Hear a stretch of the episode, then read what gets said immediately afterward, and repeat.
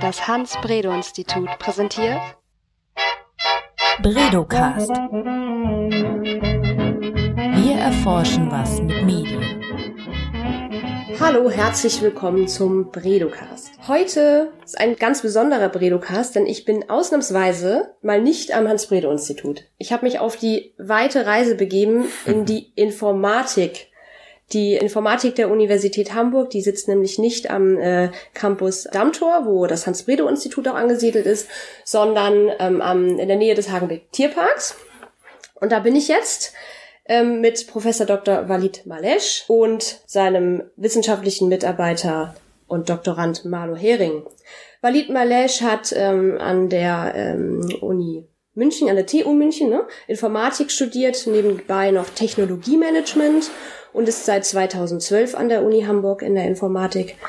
Er nickt. Und äh, Marlo Hering ist seit 2015 wissenschaftlicher Mitarbeiter und Doktorand eben auch am Institut für Informatik im Team von ähm, Walid Malesch und hat alles in Hamburg bisher absolviert, Bachelor und Master in Informatik hier gemacht. Genau. Herzlich willkommen erstmal. Ja, herzlich willkommen äh, Ja, für Sie sozusagen, dass Sie bei uns äh, hier sind. Ja, es ist schön, dass Sie es gefunden haben. Das ist, so weit ist es auch nicht, aber ist, wir sind immer noch in Hamburg und eigentlich Ja. eine ganz schöne grüne Ecke hier und äh, genau einer der, der äh, eigentlich vielen Standorten von der Universität. Also Ja. der Hauptcampus ist natürlich in der Innenstadt, aber es gibt schon mehrere Standorten, unter anderem Informatikcampus hier äh, in Stellingen. Ja, da wird man gerne ein bisschen blind von, wenn man sich sonst immer nur fußläufig irgendwie vom Filturm zum ähm, Pferdestall bewegt und dann noch mal kurz zum Hans-Bredow-Institut rüberläuft. Aber gut, ähm, wir wollen ja heute über das Scan-Projekt sprechen, das äh, mit dem Hans-Bredow-Institut gemeinsam bestritten wird. Aber bevor wir dazu kommen, würde ich gerne erstmal von Ihnen beiden wissen, was machen Sie eigentlich den ganzen Tag? Ja, äh, gerne. Ähm, Ich erzähle ganz kurz so unserem äh, Lehrstuhl und dann kann man mal, kann Marlo vielleicht so ein bisschen was ergänzen. Äh, genau, wir sind hier im Arbeitsbereich für angewandte Softwaretechnik, so heißen übrigens die Lehrstühle in, äh, in Hamburg, Arbeitsbereiche. Angewandte Softwaretechnik, das heißt, wir, wir ähm, befassen uns mit Softwaresysteme. Das ist unser Hauptforschungsgegenstand. Und äh, Software-Systeme, das können Apps sein, ja, also das, was Sie zum Beispiel auf Ihrem Android oder auf Ihrem iOS äh, oder auf dem iPhone oder sowas ähnliches haben. Es können aber auch kompliziertere Systeme wie äh, größere Web-Systeme wie, wie Google oder Social Media oder Facebook oder wie auch immer. Das sind sozusagen unsere Hauptforschungsgegenstände. Und äh, wa- was, äh, was wir da, was uns da interessiert, ist vor allem die Entwicklung solcher Systeme und die Anwendung von diesen Systemen. Entwicklung heißt, klassische Fragen der Softwareentwicklung sind zum Beispiel Qualität. Ja, also wie kann ich Software möglichst qualitativ, fehlerfrei äh, oder mit möglichst wenigen Fehlern zum Beispiel äh, umsetzen. Äh, Fragen der Produktivität. Ne? Also wie kann ich Software möglichst effizient und schnell und, und äh, sozusagen äh, in den Rahmenbedingungen, in den Ressourcen auch entwickeln. Ähm, aber auch Fragen der, der, ich sag mal so Teamwork äh, von Entwicklerinnen und Entwickler, äh, Management, äh, Kooperation, Kooperation und Koordination, Wissensaustausch innerhalb von Software, Software-Teams. Das ist, also, das ist der erste Block Softwareentwicklung. Und Softwareanwendung da geht es in erster Linie sozusagen der, äh, um den Einsatz von Software-Systemen. Das heißt, äh, wir beschäftigen un, äh, uns sehr stark mit dem Thema zum Beispiel Anforderungen. Das, was wollen die Nutzer eigentlich? Was ist das Problem, was die Software-Systeme, was sind die Probleme, das ein Software-System äh, auch lösen soll? Das äh, versuchen wir auch zum Beispiel empirisch zu, unter, zu verstehen. Äh, da haben wir sehr viel auch Schnittmengen zum Beispiel mit den, mit den Kommunikationswissenschaftlern. Äh, aber auch, wir versuchen darüber hinaus auch die Nutzer vielleicht auch als Teil des Systems zu sehen, zu, vielleicht zu modellieren, dass das System von den Nutzer lernt, ähm, äh, vielleicht durch Beobachtung des Kontexts, durch eine Art intelligentes Monitoring oder intelligente sozusagen Interpretation, intelligente Interpretation der Umgebung. Und äh, letztendlich natürlich interessiert uns auch die Frage, ähm, was für Impact, also was für sozusagen Einfluss haben Software-Systeme auf, auf die Menschen, aber auch auf die Gesellschaft drüber hinaus. Habe ich was vergessen, Marlo? Äh, nee, eigentlich gibt's nichts zu ergänzen. Ich könnte es höchstens noch so ein bisschen konkretisieren und dabei Ja. so ein bisschen meinen, meinen Forschungsfokus äh, Professor, vorstellen. Professoren Ja, versuchen gerne. immer so ein bisschen Ja. abstrakter zu reden. Äh, Leg los, machen wir ein bisschen Ähm, konkreter vielleicht. Genau, also im, im Rahmen dieser, dieser Erforschung, was, was Nutzer eigentlich wollen, haben wir auch in unserem Arbeitsbereich viel mit äh, Inhaltsanalysen zu tun. Und Mhm. äh, mein Forschungsthema ist auch ähm, bei der Bewertung von Qualität von, von nutzergenerierten Content. Mhm. Und nutzergenerierter Content kann eben YouTube-Video sein, das kann eben ein, ein Kommentar bei einem Artikel sein. Und mittlerweile ist es ja so, durch, durch Web 2.0 wird halt extrem viel gepostet, auch von Nutzern und so weiter, dass man da irgendwie mittlerweile keine Ressourcen mehr hat, das manuell äh, da Qualität zu bewerten. Und deswegen werden dann nach automatisierten äh, Verfahren sozusagen geforscht, um zu gucken, wie kann man das automatisiert filtern oder kategorisieren. Mhm. Und das ist so ein bisschen mein, mein äh, Forschungsthema. Mhm. Wenn Sie jetzt dieses Erkenntnisinteresse, das kenne ich jetzt auch aus den Kommunikationswissenschaften oder auch aus anderen Disziplinen, bedienen Sie sich da von vornherein schon sozusagen den Erkenntnissen oder äh, wird äh, alles irgendwie aus der Informatik gespeist? Wie, wie muss man sich das vorstellen? Äh, naja, was heißt alles aus der Informatik gespeist? Also äh, äh, vielleicht, vielleicht zwei Wörter zur Informatik. Also Informatik ist natürlich schon eine facettenreiche Disziplin, die in der Regel als Hauptziel hat, äh, Systeme zu entwickeln. Ja, also das ist, das ist so normalerweise ein Informatiker oder eine Informatikerin hat in der Regel im Hintergrund immer so eine Art äh, System zu bauen, um bestimmte Probleme eben zu adressieren. So und das ist vielleicht so ein bisschen der Unterschied zu anderen Disziplinen, die vielleicht eher so Art Hauptziel Verstehen von Phänomenen, vielleicht äh, Theorien für, für, für, für Phänomenen aufzubauen. Ne? Also zum Beispiel Mhm. eben Kommunikationswissenschaften. Klar, also um Systeme zu bauen, müssen wir die auch verstehen und klar, manchmal oder, oder oft nicht manchmal müssen wir und sollen wir auch äh, auf, auf existierende Erkenntnisse von anderen Disziplinen. Ähm, aber oft ist das nicht ausreichend, weil es nützt uns jetzt nicht nur zu wissen, sozusagen, dass da jetzt die und die Theorie gibt, sondern normalerweise ist und, und für uns ist immer so ein bisschen der nächste Schritt, okay, wie, was heißt das jetzt in Bezug auf das System bauen? Ja, also eben so äh, sowohl sozusagen Nutz, äh, Nutzungsthemen als auch eben technische Themen, wie, äh, wie kann es auch effizient sein, wie kann es fehlerfrei sein, wie kann es eben möglichst wartbar sein, äh, etc. Mhm. Also das sind sozusagen, aber klar, natürlich, bei Informatik ist eine sehr junge Disziplin, die hat sehr, sehr, sehr viel von anderen Disziplinen ähm, pro- profitiert und drauf gebaut. Also wir haben Theorien in der Informatik, gerade in der Softwaretechnik, die von der ähm, zum Beispiel von der Biologie kommen, wie Vererbung äh, oder Architektur. Wir haben sehr, sehr viel von der Architektur auch mitgenommen. Also ne, man muss erstmal so ein, ein, ein, ein Skizze von einem Haus bauen und ähnlich bauen wir eigentlich Software. Wir machen Okay. Skizzen erstmal sozusagen, damit wir überhaupt das Problem verstehen, was wir eigentlich bauen wollen. Äh, aber auch so jetzt so mehr und mehr eben von Human- und, und, und, und äh, Sozialwissenschaften, wie eben zum Beispiel ähm, empirischen Methoden oder auch so Inhaltsanalysen, wie Marlo gerade auch sagt, äh, gerade auch in Bezug auf die vielen Daten, die es gibt. Ja, also wie können wir die auch wissenschaftlich, systematisch äh, dann analysieren. Hat die Informatik manchmal Probleme, ähm, sozusagen so als eher so als Mittel zum Zweck wahrgenommen zu werden und gar nicht so als als äh, Disziplin in sich, dass äh, alle kommen und sagen, die Informatik löst mal hier nur ein Problem für uns. Ja, nee, die Informatik hat gar keine Probleme. Wie Oh, sind eher die klar. Probleme natürlich, also nee, das ist ein sehr guter Punkt, den Sie ansprechen. Also das ist, es gibt natürlich immer wieder eine Diskussion, ähm, sowohl jetzt, sage ich mal mal so, äh, organisationsintern, wie zum Beispiel innerhalb einer Universität oder einer, innerhalb eines Konzerns. Äh, was ist eigentlich die Rolle der Mhm. IT? Ja, normalerweise wird Informatik mit IT gleichgestellt, ne? Äh, und äh, aber auch so in, in Fachgremien, auf Konferenzen und so weiter.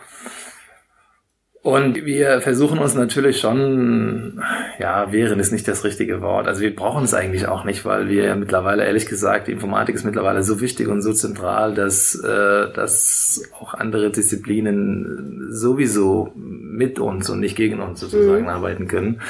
Und das ist genauso für uns. Also wir versuchen natürlich auch, wir sehen auch mittlerweile, das hat vielleicht die Informatik auch so ein bisschen am Anfang anders gemacht.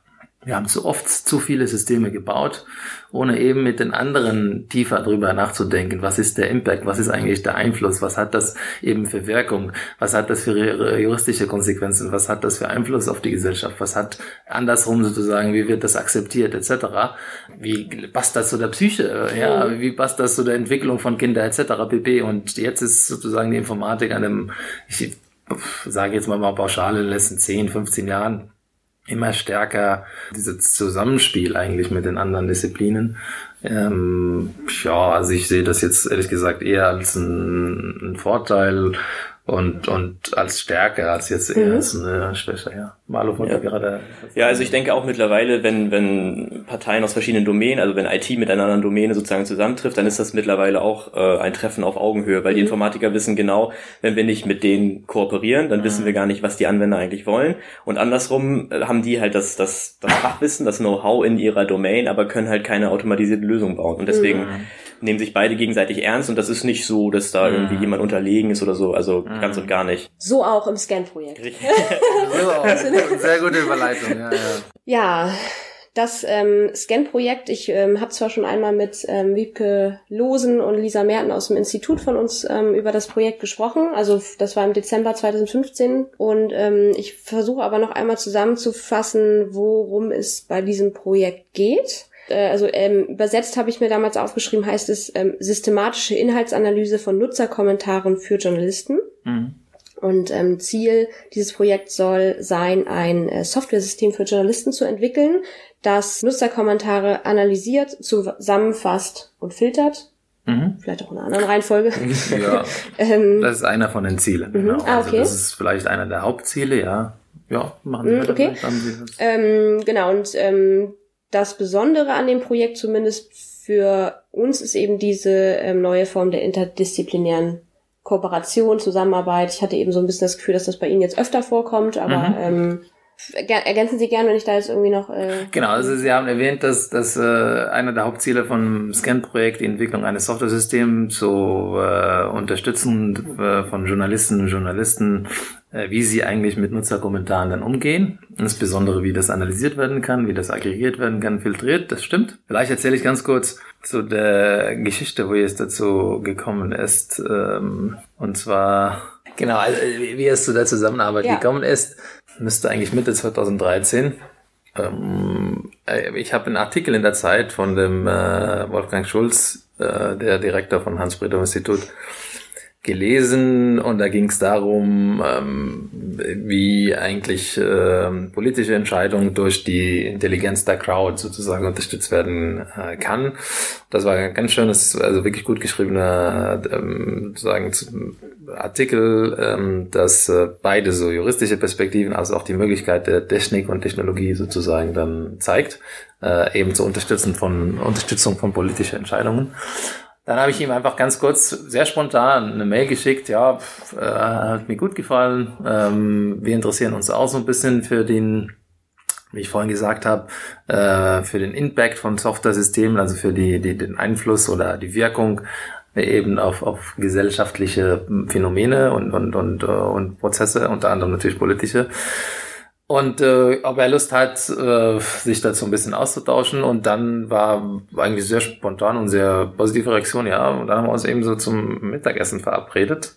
Ähm, ja, und, und dann stand erstmal so ein erster Austausch und ungefähr ein Jahr später, glaube ich, ähm, haben wir eben so ein bisschen mit dem mit der Scan-Idee angefangen und dann jetzt ist ein sehr guter, würde ich sagen, Zusammenarbeit sogar auf Fachbereichsebene. Also sind jetzt mehrere Kolleginnen hier im Fachbereich, mehrere Arbeitsbereiche, die auch ähm, an dieser Kooperation interessiert. Ich denke auch im Hans-Bredow-Institut ist nicht nur das Scan sozusagen unterwegs. Wir machen jetzt nächste Woche zum Beispiel auch gemeinsam eine große Veranstaltung in Berlin zum Thema Regulierung von Algorithmen. Äh, das ist auch so Zusammenarbeit zwischen äh, HBI und, und Fachbereich Informatik. Und wir haben sicherlich, ich sag mal so jetzt, äh, sicherlich für die nächsten Jahre äh, werden wir zusammenarbeiten. Das ist so ein bisschen mhm. kurz zu der Geschichte. Ja, also das, es, es, das, das Takeaway sozusagen, dieses lohnt sich auch so mal spontan einfach mhm. mal ähm, andere an, anzubringen, anzufragen. Ja? ja, und das hat wirklich gut funktioniert bisher.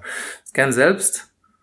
Äh, das, ähm, also das Ziel ist, wie gesagt, Entwicklung von eines Software-Systems äh, zur Unterstützung von, von Redaktionen äh, wie sie mit, äh, insbesondere Online-Redaktionen, wie sie mit, mit Nutzerkommentare, mit Leserkommentare im Netz umgehen sollen.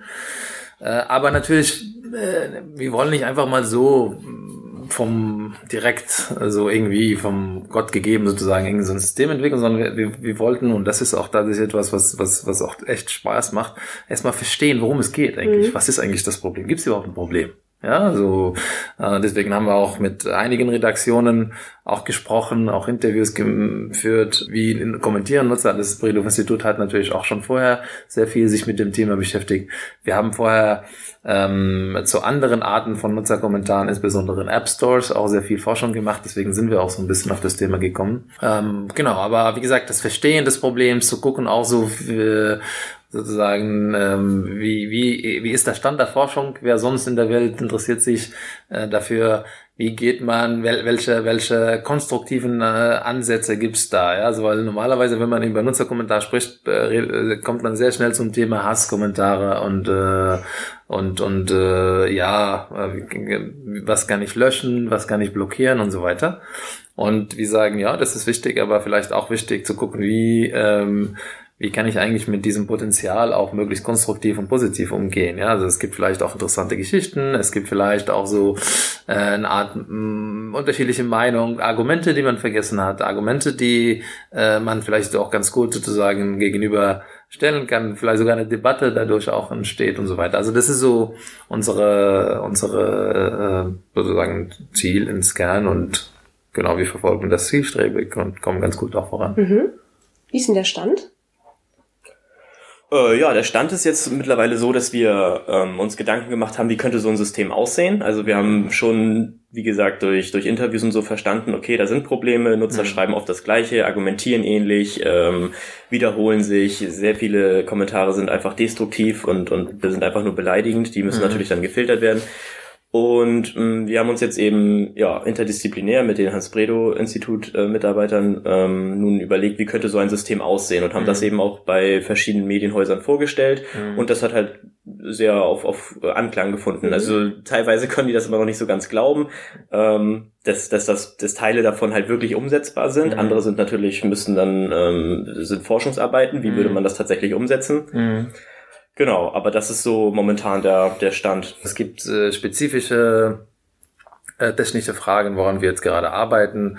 Zum Beispiel, wie erkenne ich, ob das jetzt ein Kontra- oder Pro-Argument ist? Ja, wie erkenne ich automatisch? Ja, also das, äh, das ist sozusagen das Ziel. Oder wie erkenne ich, äh, dass das jetzt eine ähm, äh, das sind zwei ähnliche oder das sind gleiche Argumente, zum Beispiel in unterschiedlichen Kommentaren. Das sind so Fragen, die wir jetzt intensiver sozusagen uns anschauen. Gleichzeitig, wie gesagt, versuchen wir auch tatsächlich eine Community aufzubauen. Wir versuchen auch so zu gucken, wer sonst in der Welt arbeitet dran. Äh, versuchen Kontakte zu anderen Redaktionen, zu anderen ähm, Wissenschaftlerinnen und Wissenschaftlern aufzubauen. Ähm, wir versuchen natürlich ähm, auch zu überlegen, wie können wir das auch evaluieren, weil eine Forschung ohne Evaluation ist eigentlich äh, Banana-Wissenschaft sozusagen, ja, das wollen wir nicht machen.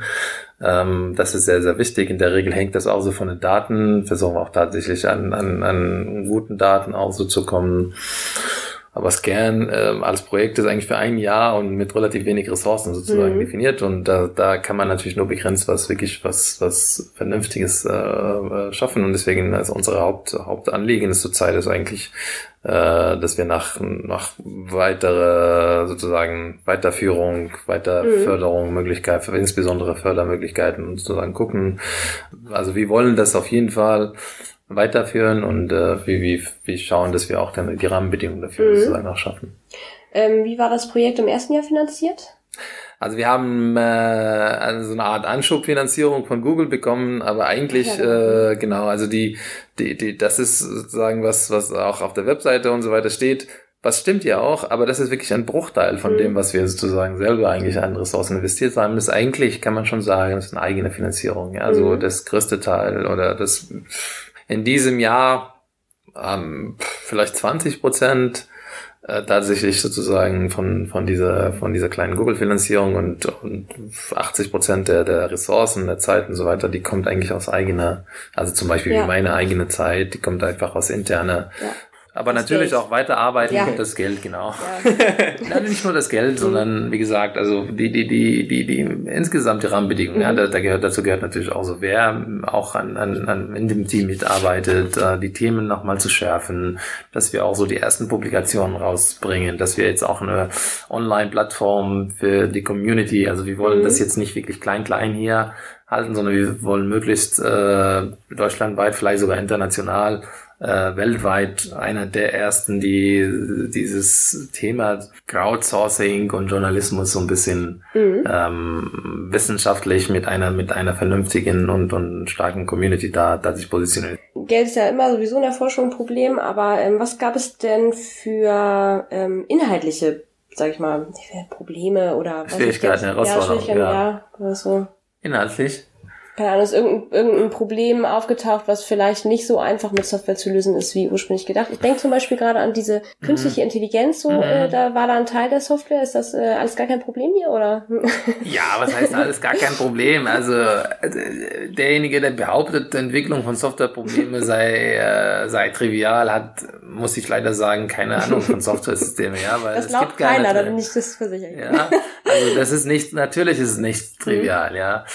Aber tatsächlich ist das die größte Herausforderung, wie eigentlich, also ich, ich pauschal- pauschalisiere jetzt mal, ja, also das ist eigentlich wie jedes andere Forschungsprojekt. Die Hauptanforderung ist wirklich genau das Problem festzulegen, genau das Problem zu definieren. Was Mhm. wollen wir eigentlich genau schaffen? Ja, wir haben angefangen, okay, wir wollen konstruktiv, wir wollen ähm, Nutzerkommentare analysieren. Aber was heißt das konkret? Ja, was heißt das? Welche, welche Analysefunktionen wollen wir da anbieten? Dann haben wir angefangen, über die Quali Qualität zu brainstormen, zu philosophieren. Was heißt denn Qualität von Kommentaren? Was ist ein, eigentlich ein guter Kommentar und ein schlechter Kommentar? Dann haben wir angefangen, so verschiedene Sachen äh, so zu überlegen, zum Beispiel einfache Sachen wie Länge und, und Dichte von Informationen. Haben wir gesagt, okay, das ist zwar interessant, aber das reicht nicht. Dann haben, sind wir auf die Argumente gekommen, haben wir gesagt, okay, ist es möglich, dass wir tatsächlich die Argumente clustern, dass wir so eben so eine Art Debatte und so weiter. Und so je tiefer wir das Problem eigentlich genau identifizieren, desto einfacher wir natürlich äh, in, in der Lage sind, auch so entsprechende Lösungen dafür zu entwickeln. Das ist auch in der künstlichen Intelligenz eigentlich oder Data Mining, Machine Learning, wie man das heutzutage nennt. Die Hauptherausforderung äh, Herausforderung ist, äh, wenn, wenn man genau weiß, was, was will ich eigentlich, ja, also was, was ist genau das Hauptergebnis, was soll genau das Hauptergebnis sein? Dann kann man natürlich entsprechende das, den Algorithmus trainieren, aber wenn man nicht so genau weiß, dann ist es so ein bisschen schwieriger. Also was, was mir geholfen hat zum Beispiel bei dieser interdisziplinären Arbeit war, ähm, mit, dass man erstmal geguckt hat, also wie gesagt, man muss ja die Qualität von Kommentaren einschätzen und man neigt als Informatiker oft dazu, in so einem Rahmenkonstrukt zu denken, was eigentlich möglich ist. Mhm. Genau, und ähm, da ist es eben ganz gut, mit anderen aus der anderen Domäne zu arbeiten, weil die sich darüber erstmal gar keine Gedanken machen, Mhm. wie sowas wirklich in der technischen Implementation aussieht, wie komplex ist sowas eigentlich. Mhm. Und ähm, das hilft ganz gut, diese Grenzen so ein bisschen zu entfernen. Das Ja. äh, hat mir persönlich sehr geholfen, mit, Ja. da mit den Leuten zusammenzuarbeiten. Ja, ja. Mhm.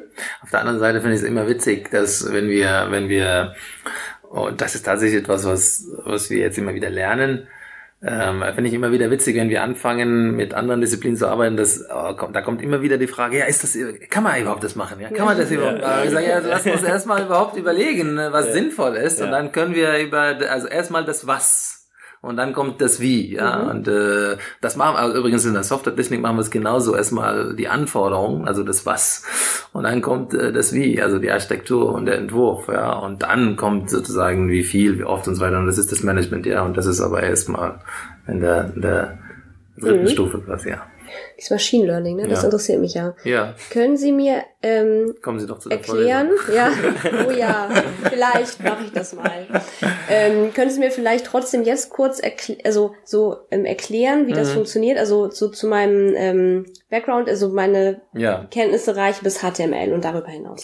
Ja. Also ähm, da das das, Das ist egal, was kann. genau. Mhm. Also das ist egal, was wir sie für Background haben. Das ist äh, wirklich einfach. Also der Grundgedanke ist, äh, dass eine Maschine gebaut wird, äh, ähnlich wie eigentlich ein, ein Mensch tickt. Ja, also mein Kind, ich muss ihm zehnmal irgendwie erzählen, dass das äh, äh, geh hin heißt und nicht gehen, also er sagt immer ja mit Papa gehen, gehen, mhm. ja, und er meint eigentlich mit Papa gehen, also zum Beispiel in die Kita gehen oder wie auch immer. Und dann nach zehnmal hat er es kapiert und dann sagt er, nein, das falsch, das gehen, ja, und nicht gehen. So, und das ist ähnlich eigentlich über maschinelles Lernen. Das heißt, man nimmt Daten und sagt, okay, äh, zum Beispiel, das ist eben ein gutes Kommentar nach diesem Kriterium. Mhm. Das ist ein qualitativ gutes Kommentar. Und dann zeigt man dem Algorithmus, okay, zehnmal, wie eigentlich ein gutes Kommentar aussieht. Und äh, dann gibt es natürlich bestimmte, ich sag mal, äh, zum Beispiel in der, in der menschlichen Sprache bestimmte Phonetik, vielleicht das Gehen und Genen und dann merkt man das irgendwann. Und dann in den, in den äh, Kommentaren, da gibt's andere Metriken, die, äh, woran der, das, der Algorithmus trainiert wird, zum Beispiel eben, wie gesagt, äh, Länge oder die Anzahl der Silben oder äh, die, äh, die, die, die, die Stichwörter, die da ver verwendet werden. Und der Algorithmus merkt sich das mit der Zeit, mhm. ja, zehnmal, zwanzigmal, vielleicht hundertmal was ist eigentlich ein guter Kommentar? Und wenn sozusagen später dann ein anderer unbekannter Kommentar dann eingespeist wird, dann mhm. versucht, also im Endeffekt ist das eine reine Statistik sozusagen, äh, ja, ist es sehr wahrscheinlich ein guter Kommentar, also sehr wahrscheinlich ein, sehr wahrscheinlich ein schlechter Kommentar. Das ist ungefähr so funktioniert eigentlich das maschinelle Lernen. Ja, das Aber heißt, ja. Erkennt der Algorithmus die äh, Merkmale selber oder muss man ihm sagen? Nein, wir müssen mal, ja. wir müssen ihm sagen. Ja. Ah, okay. Also es ist, äh, das ist so ein bisschen die, die, die, die Kunst. Und das ist das, was, woran wir auch da erforschen. Das heißt, äh, äh, manche nennen das Feature Engineering, also diese Merkmale oder Signale, manche nennen das, also ne, oft liest man heutzutage in der Zeitung, dass Google, was weiß was, 300 Signale oder was, das sind eigentlich diese Merkmale, mhm. die ich anspreche, ja. Und Google merkt das genauso. Ja, also das heißt, Google merkt, okay, was ist eigentlich, wonach sucht der Nutzer? Und dann merkt man sich, okay, wo befindet sich der Nutzer? Was ist die Suchhistorie? Was ist eigentlich der Suchstichwort? Ähm, was haben andere Nutzer gesucht in diesem Zusammenhang? Äh, wenn ich den Nutzer zehn Seiten zeige mit diesem Stichwort, welche, welche Seite von diesen zehn wurde geklickt und wurde als hilfreich empfunden? Das sind sozusagen die vielen Merkmale, die da in diesem Algorithmus eingespeist werden und die müssen immer feingetunt werden, müssen immer sozusagen korrigiert werden. Ähm, in der Regel experimentell, ja. Mhm. Also das heißt, ich muss einfach mal gucken, was funktioniert besser. Mhm. Klar, auch analytisch, also man muss schon überlegen, was Sinn macht und was nicht, ne? Und dann, äh, ja, und dann trainiert man den Algorithmus und dann, ja, nimmt man das, mhm. man das. Das ist so grob, ähm, aber zumindest der gängigste Ansatz von maschinellen Lernen, das ist so, so, sogenannte Supervised Machine Learning, das heißt, ähm, ja, ähm, wir trainieren den Algorithmus und später ähm, wendet der Algorithmus dieses trainierte Wissen sozusagen an. Es gibt auch unsupervised Machine Learning, äh, Machine Learning, das ist äh, sozusagen zur Laufzeit, ohne das wirklich zu trainieren, aber das ist ein bisschen vielleicht komplizierter, das muss man jetzt nicht unbedingt mhm. Aber ungefähr ist das sozusagen der Gedanke dahinter. Mhm. Ja? Ja. Okay. So, grob, ja, gut verstanden. Ja, ja, okay. Ich bin jetzt nicht mehr ganz so beeindruckt. Ich dachte, die macht, der Algorithmus macht das alles selber. Tatsächlich, aber muss ich ja schon. Ja, also Menge klar, fahren. ja, natürlich. Also äh, zum ersten Mal ist, ist, wir müssen uns sozusagen komplett von der Idee verabschieden, dass da die, die Maschine jetzt so sich ähm, es gibt ja sogar eine Grundtheorie in der Informatik, dass die Maschine sich selbst äh, nie programmieren kann. Ja, also das heißt, ein Computer kann nicht einen anderen Computer programmieren. Mhm. Aber klar, also man kann natürlich schon ähm, versuchen, einen Algorithmus zu bauen, der einen anderen Algorithmus beobachtet, inwieweit diese Metriken zum Beispiel ähm, zu dem zu der Genauigkeit zum Beispiel, ähm, wie viel Einfluss diese Metriken auf die Genauigkeit haben, oder man kann zum Beispiel versuchen, aus anderen ähnlichen Domänen, anderen ähnlichen Algorithmen, ne? also ich kann zum Beispiel beobachten, ähm, wenn ich eine Analysewerkzeuge oder Analysealgorithmen für App-Reviews, also in App Store zum Beispiel Reviews, ähm, kann ich daraus ähm, irgendwie möglichst systemisch, möglichst systematisch auch lernen für zum Beispiel Online-Reviews, äh, Online-Kommentare in mhm. Medien. Also man kann schon versuchen, natürlich schon weiter Intelligenz in den Algorithmus mhm. anzuspeisen. Ja, aber normalerweise ist das äh, äh, zumindest noch, ja, also ist die ähm, ist die, die, die wichtigsten Tricks kommen eigentlich von den Menschen, ja. Okay. Ja. Das, was dann bei rauskommt, der Algorithmus, wie, ja. äh, der wird dann ja bestimmt nicht nur für Redaktionen interessant, die Nutzerkommentare brauchen. Also sie entwickeln ja ein Prinzip, wenn ich es richtig verstehe, oder? Hm, also jetzt konkret für bei in, innerhalb des Scan-Projektes mhm. ist es natürlich so, dass diese, dass diese Kategorisierung, Filterung, wie auch immer, ähm, dass die nicht nur für fürs Medienhaushalt nutzbar wäre, sondern auch für User selber. Also mhm. es wäre natürlich denkbar, dass wenn User selber sich äh, auf Online-Seiten bewegen, dann werden sie ja auch von der gleichen Masse an Kommentaren sozusagen über, überschwemmt wie, wie Journalisten auch.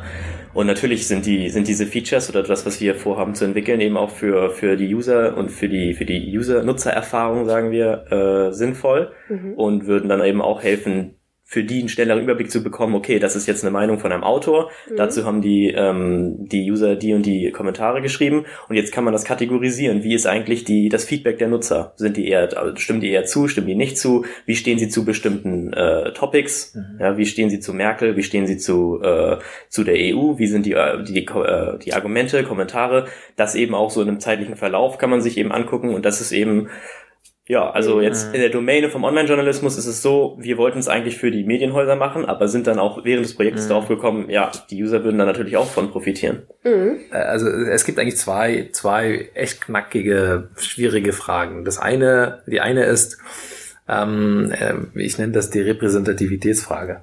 Ja, also wenn ich jetzt zum Beispiel die Kommentare unter Bild.de, ein Artikel in Bild.de oder die Kommentare unter Spiegel.de oder Zeit.de oder Zeit.de, das sind wahrscheinlich andere Leserinnen und Leser, vielleicht dann, vielleicht bestimmte, ich sag mal so politische Milieus, vielleicht bestimmte auch gesellschaftliche Milieus. Und dann können natürlich auch, es kann schnell einen falschen Eindruck entstehen, so ein bisschen in Anführungsstrichen, wie sind das Volk, ja, also so, mhm. ne? Und diese Repräsentativitätsfrage, das versuchen wir tatsächlich auch so mit dem, mit, mit, mit dem Bredow-Institut, auch mit den Kollegen dort äh, hoffentlich in einem weiterführenden Projekt. Also wie, wie können wir diese sozusagen Blick von einem äh, Online-Artikel, von einem Zeitungsartikel ein bisschen auf die gesellschaftliche Debatte so ein bisschen zu, äh, mhm. zu erweitern. Ja, also es gibt viele Artikel vielleicht zum Thema Pflichtige, vielleicht viele Artikel zum Thema, was weiß was, wieder Kandidatur von Merkel und äh, und ähm, und dann gibt es viele Meinungen. Ja, und wie kann ich, wenn ich das analysiere, wie kann ich möglichst vielleicht repräsentativ auch tatsächlich mhm. da, damit die, damit die vielleicht andere Nutzer auch nicht das nicht missbrauchen und sagen, ja, ich sag doch, die, die meisten meinen das doch, ja. dass wir keine Flüchtlinge wollen. Aber das sind halt so die, die 100, die da vielleicht da kommentieren und mhm. nicht wirklich repräsentativ. Ähm, das ist das eine. Und das andere ist, also diese, die, das, die Frage ist echt eine, eine, eine sehr interessante Frage. Also wie gesagt, die hat auch verschiedene ähm, Aspekte. Und die andere Frage ist, äh, das hat auch mit der Partizipation zu tun. Insgesamt, ähm, ich sag mal, dieses ähm, Lernen Effekt von Partizipation. Also eigentlich finde ich ähm, ein, ein, ein partizipatives System, zum Beispiel in Online-Kommentare. Also was heißt partizipativ? Heißt, ich gehe hin und ich kann selber mich äußern, ich kann selber mehr oder weniger so ein bisschen mitschreiben. Ja, also nicht nur der Spiegelredakteur, sondern ich kann ja selber da auf Spiegelseite was posten, mhm. mehr oder weniger. Und ähm, was Malo vorhin eben als Web 2.0 so, oder einer von den von den Enablers, von den von den Gründen, warum das so ähm, jetzt mittlerweile sehr einfach ist im Netz. Und ein, ein, ein sehr wichtiger Funktion, finde ich, von solchen partizipativen Systemen ist nicht nur, dass die Leute mitmachen, sondern eigentlich auch, dass die Leute lernen, dass sie verstehen zum Beispiel manchmal, wie kompliziert es ist eigentlich, bestimmte politische Entscheidungen zu treffen. Mhm. Weil in der Regel sind, also ich sag mal jetzt so ein bisschen, soll jetzt nicht irgendwie herablassend oder so, aber das ist einfach normal. Wir haben immer so bestimmte Wissens, ich sag mal, bestimmtes Wissen im Kopf. Ich kenne mich mit Informatik besser aus als mit, was nicht, Elektrotechnik oder mit Journalismus aus. Und dann kann ich mich natürlich ein bisschen genauer und, und differenzierter und vielleicht auch sachlicher zu Informatikthemen als zu anderen Themen. Und genauso sind die Leserinnen und Leser, die kennen sich natürlich heutzutage mit vielen Themen aus. Aber die, die, wenn sie sich zum Beispiel eben zum Thema Flüchtlinge äußern, das ist halt, dann ist es das doch nicht schwarz-weiß, ja. Und äh, dann, wenn man sozusagen, ich sag mal so, auf die Hamburger Politiker irgendwie schimpft, warum man jetzt irgendwie nicht den Wohnungsmarkt einfach mal öffnet für Flüchtlinge, das ist auch nicht schwarz-weiß, weil dann gibt es so viele andere Faktoren und dann gibt es andere, die Wohnung suchen und so weiter und so fort, ja. Und, und äh, ich finde eben solche partizipative Systeme, auch im Netz, also auch von Online-Journalismus, die sollen eigentlich äh, so gebaut werden, dass derjenige, der kommentiert oder mitmacht, auch da möglichst dadurch was lernt. Dass, mhm. dass man mitmacht, dass man so sieht, aha, das ist eigentlich nicht so schwarz-weiß. Okay, mein Argument vielleicht zählt, aber es gibt auch andere Argumente. Es gibt auch andere Nutzer. Es gibt auch andere Leute, die andere äh, Meinungen haben. Und dann, ähm, und dann äh, kommt man da sich zu diesem konstruktiven Ansatz. Also so weit sind wir noch nicht in, dem, in, der, in der Forschung, aber das ist tatsächlich eine der, der wirklich äh, wichtigsten Fragen, die mich immer mehr jetzt bewegen. Also auch in Bezug auf anderen partizipativen Systemen, zum Beispiel in der Softwareentwicklung. Anspruchsvoll. Ja. Jetzt haben wir ganz viel über das Projekt selber gesprochen. Mhm. Mm, spannend. Ich habe jetzt würde da auch gerne noch weiter darüber sprechen, mhm. aber mhm. ich frage mich auch. Sie arbeiten ja jetzt mit den Sozial- oder Kommunikationswissenschaftlern zusammen. Wie ist denn das, mit denen zusammenzuarbeiten? Na, nächstes Mal noch. also grundsätzlich finde ich es alles auf. Unter uns. Ja, unter uns. Jetzt sind wir unter uns.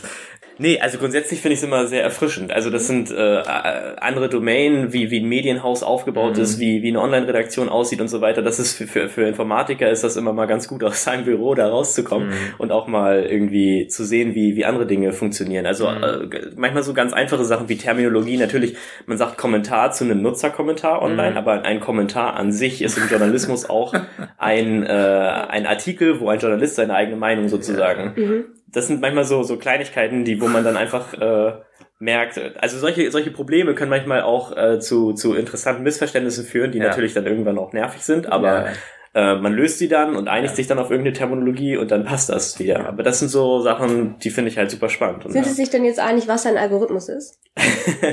ja, das ist auch so ein, auch, also die Terminologien sind in der Regel tatsächlich die äh, schwierigste quasi, mhm. wenn es um ja, also alles begann mit einem Telefonanruf ja. bei unserem Direktor Wolfgang Schulz und jetzt E-Mail. Äh, E-Mail, ach so, ja, ja, eine E-Mail, eine E-Mail. Ich dachte, das war ein Anruf. Okay. Informatischer. Ja. ähm, äh, ja, und jetzt äh, haben wir den. Das ist total lustig. Und dann kam ich an und dann, also ich habe halt einen Juristen irgendwie erwartet. und dann, was sehe ich? Sehe ich halt so, äh, Herr Schulz dann in seinem Büro und der versucht, irgend so ein Netzproblem zu lösen. das war echt so lustig. Ich habe echt gedacht, Weil das Internet also, nicht funktioniert. Ja, das Internet ging nicht oder was und der saß da irgendwie so mit einem Admin oder was und dann habe ich gesagt, okay, bin ich jetzt am falschen Büro gelandet? Das ist, äh, naja, ja. und äh, nee, das. Äh, ich bedanke mich für ja. dieses wirklich, also ich überschlagen. Ja, ja, es war ja, wirklich, ja, nein, es war wirklich ein ganz tolles, äh, tolles, spannendes Gespräch. Ähm, mir geht es immer so, dass ich eigentlich immer noch 100 mehr Fragen habe, als ich mir vorher überlegt habe, mhm. ähm, und immer ganz groß einen Folgepodcast ankündige. Ähm, den das lasse ich mir auch jetzt nicht nehmen. Ich hoffe, wir werden uns noch mal sprechen im Laufe des Projekts. Das äh, läuft ja noch eine Weile. Ja. Und ähm, genau, vielen Dank. Alles klar, Dankeschön. Ja, danke. Bredocast erforschen was mit Medien.